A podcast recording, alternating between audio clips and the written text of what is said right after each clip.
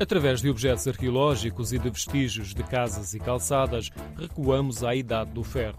Outra particularidade da cripta do Castelo de Alcácer do Sal é que quase todo o percurso é debaixo de um convento.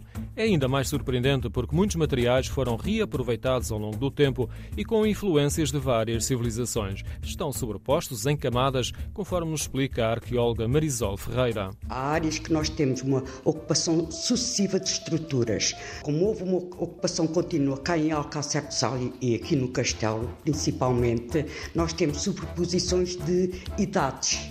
Então, o mais recente está por cima do mais antigo e formou uma grande um tal, como nós falamos, dizemos em arqueologia, que é uma colina artificial. A proximidade do Rio Sado tornou esta região muito atrativa desde a época do ferro. O rio era a estrada para o interior do Alentejo.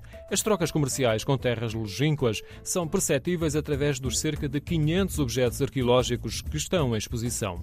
Alguns são preciosidades pelo detalhe do trabalho em cerâmica, pedra ou madeira. O acervo do museu é muito maior e está ainda a ser investigado.